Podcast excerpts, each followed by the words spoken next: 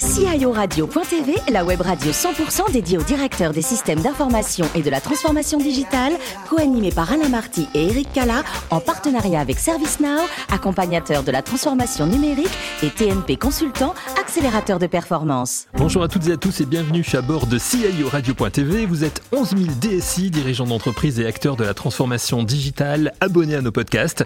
Nous vous remercions d'être toujours plus nombreux à nous écouter chaque semaine. Bien sûr, vous pouvez réagir sur nos réseaux sociaux et notre compte Twitter, CIO Radio-du-bas TV.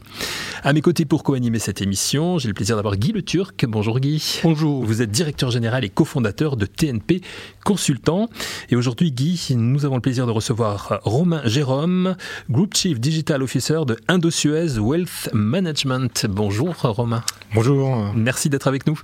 Romain, vous avez fait d'importantes études en physique et en chimie pour finalement vous orienter vers la finance. Alors, vous nous expliquez un petit peu? Oui, tout à fait. Euh, bon, J'avais toujours une prédestination à des études scientifiques et effectivement, euh, peut-être par des aspirations euh, euh de famille, euh, je me suis formé à la physique et la chimie. J'ai même débuté effectivement dans un laboratoire de recherche chez Thomson. Et puis finalement, enfin, c'était dans les années 90, j'étais aspiré par la finance comme beaucoup.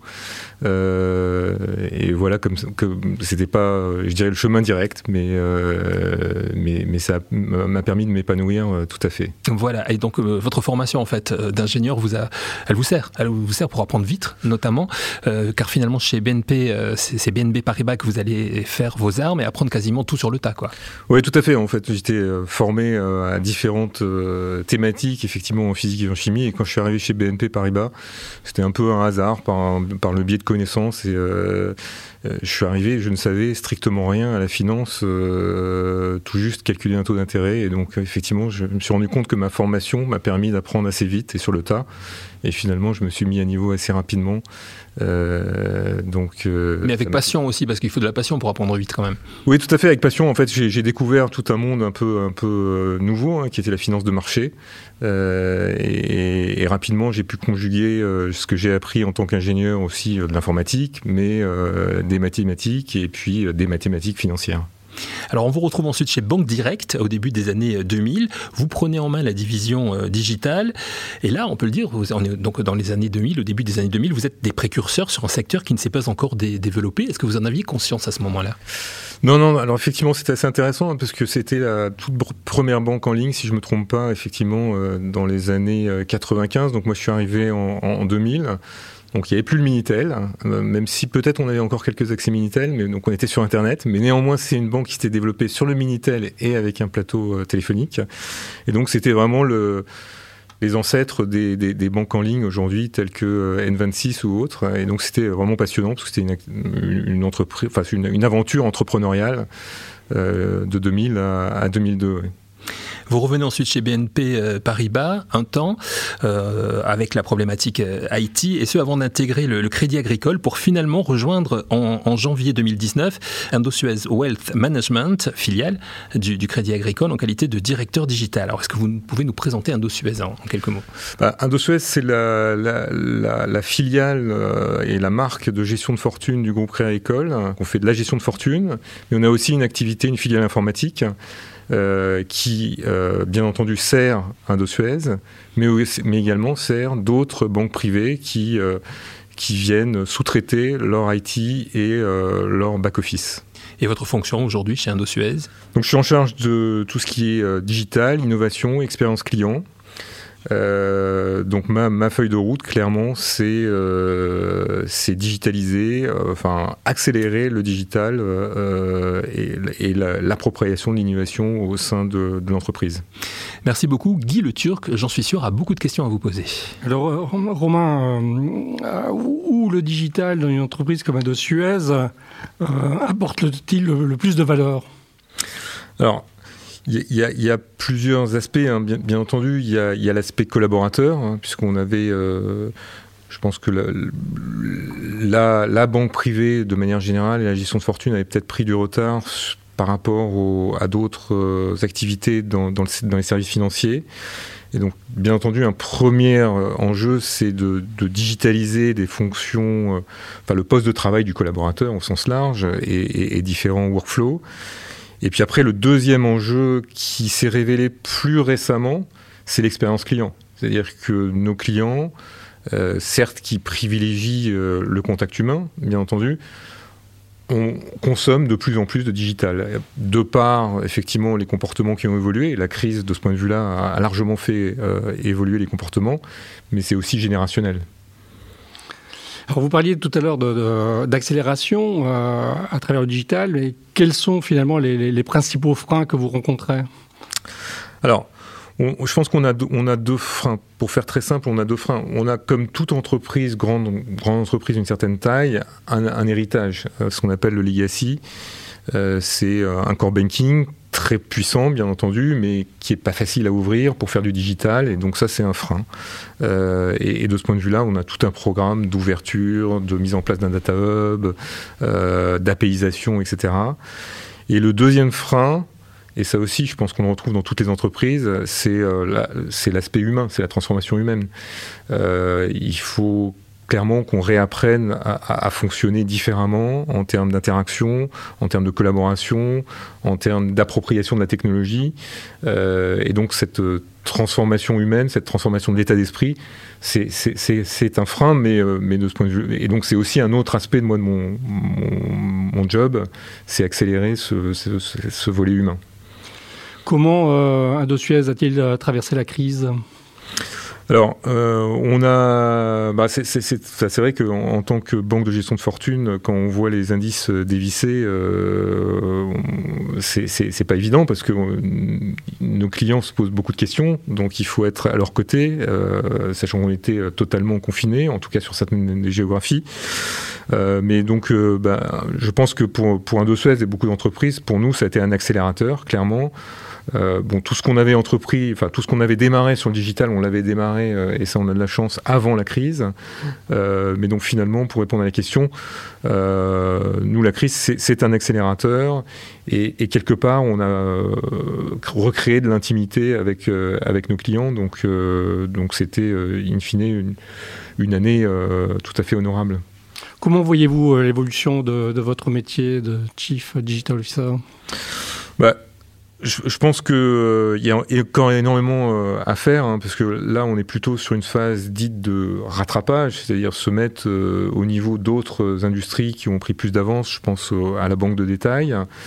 donc là, on est en phase de rattrapage et ça va durer quelques années. Et clairement, l'enjeu, c'est d'améliorer l'expérience client. et puis le et, et, à plus long terme, je pense qu'on ira progressivement sur des nouveaux business models.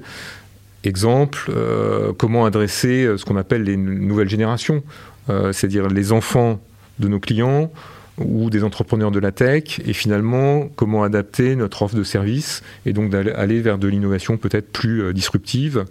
Mais voilà, on va le faire dans l'ordre. Alors, le RSE, c'est important, c'est important pour le groupe euh, Crédit Agricole. Comment vous, euh, Indo-Suez, euh, abordez-vous ce sujet du, RSE à travers votre gamme de produits, à travers, y compris naturellement, la sobriété numérique? Alors, tout d'abord, sur, notre gamme de produits, bah, le RSE, effectivement, ça fait partie intégrante maintenant de notre offre. Euh, on a une offre que ce soit en gestion sous mandat, que ce soit euh, des fonds, euh, puisqu'on a une, filiale de, gestion d'actifs au sein d'Indo Suez, on a des fonds thématiques RSE. donc ça, c'est et puis nos clients marquent un intérêt effectivement sur de l'investissement à impact. donc clairement, c'est totalement, ça fait partie de l'ADN du groupe et ça a été décliné chez Indo Suez et, et, les clients ont marqué un intérêt. Et puis nous, nous-mêmes, en interne, on se doit aussi d'être exemplaires de ce point de vue-là.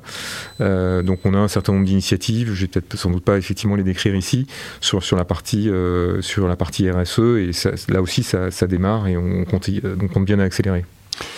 Quelles sont les, les, deux, trois grandes qualités que vous attendez d'un de vos collaborateurs euh, en charge du digital à vos côtés?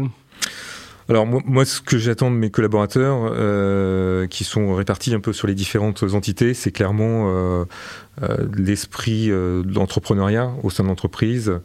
on est une petite équipe assez lean, assez mobile, agile, et clairement mes collaborateurs prennent des initiatives et, sont orientés clients de manière à diffuser cette orientation client au sein de, au sein de l'entreprise. Merci Guy Le pour, euh, pour vos questions. Euh, Romain, enfant, vous vous rêviez euh, bâtisseur, architecte. Finalement, même si vous n'êtes pas aujourd'hui dans, le bâtiment, est-ce qu'on peut dire que vous avez assouvi d'une certaine façon, d'une façon transversale, votre rêve d'enfant? Je pense notamment à, ce que vous avez créé pour le Crédit Agricole en 2016 effectivement, en, 2016, euh, j'avais commencé à, développer cette euh, filière euh, innovation et digitale au sein de la banque d'affaires, cette fois-ci CACIB, donc en partant d'une feuille blanche. Et je pense qu'effectivement, quelque part, les différentes expériences que j'ai pu avoir, que ce soit chez BNP, chez Crédit Agricole ou chez Indosuez, souvent c'est en partant d'une feuille blanche hmm. et de, de, construire, de poser un peu les les, fondations et puis de bâtir autour. Et bâtir, c'est euh, du système d'information, mais c'est surtout euh, des équipes, hein, finalement, des êtres humains. Euh, c'est ça le, ce, qui, ce, qui, ce, qui, ce qui me satisfait. Donc il y a, l'aspect, effectivement, ce que peut faire la technologie, mais il y a aussi, finalement, le comment. Et, le comment, c'est arriver à mettre sur pied des équipes, bah, des équipes qui, qui, qui s'éclatent et qui, qui participent effectivement à une, une, une aventure entrepreneuriale. Oui, c'est ça, vous aimez ça être au départ d'une aventure tout à fait, voilà. Vous êtes sportif également, hein et il y a longtemps que le vélo vous, euh, vous passionne et fait partie de vos préférences? C'est récent en fait, euh, ne pouvant plus tellement courir euh, ayant mal au dos, mais je pense que je suis pas le seul. on m'a dit, mon, mon, ostéo m'a dit il y a le vélo, c'est tout indiqué, donc ça fait deux ans effectivement que je me suis un peu pris de, passion pour ce sujet, pour le vélo, en essayant de sortir tous les week-ends. Euh, alors pas du vélo de route, enfin du vélo de route, et vélo de chemin, enfin ce qu'on appelle le gravel. Euh, l'idée étant de faire ensuite des, parcours peut-être plus longs, peut-être un jour essayer de traverser l'Europe, mais euh, bon, il y a encore du chemin. Oui, puisque vous aimez les voyages, hein, c'est ce que vous nous aviez dit aussi. Alors, dès que l'on pourra nouveau voyager, est-ce que vous savez où vous allez, vous allez aller? Est-ce que vous avez déjà prévu des choses? Bah Là, j'essaye de réserver en Grèce, les îles grecques. après, euh, j'aimerais aller plus loin, effectivement, et peut-être en Amérique du Sud, mais là, c'est, je pense que c'est un peu contre-indiqué. Donc on va attendre, il n'y a pas d'urgence. Euh, je serai resté patient d'ici là. Voilà, voyage en famille, parce que je sais que votre famille tient une place euh, particulière aussi dans votre épanouissement. Vous êtes papa de trois filles de 16 à 22 ans. alors pendant le confinement, tout le monde a été à la maison. Comment ça s'est passé?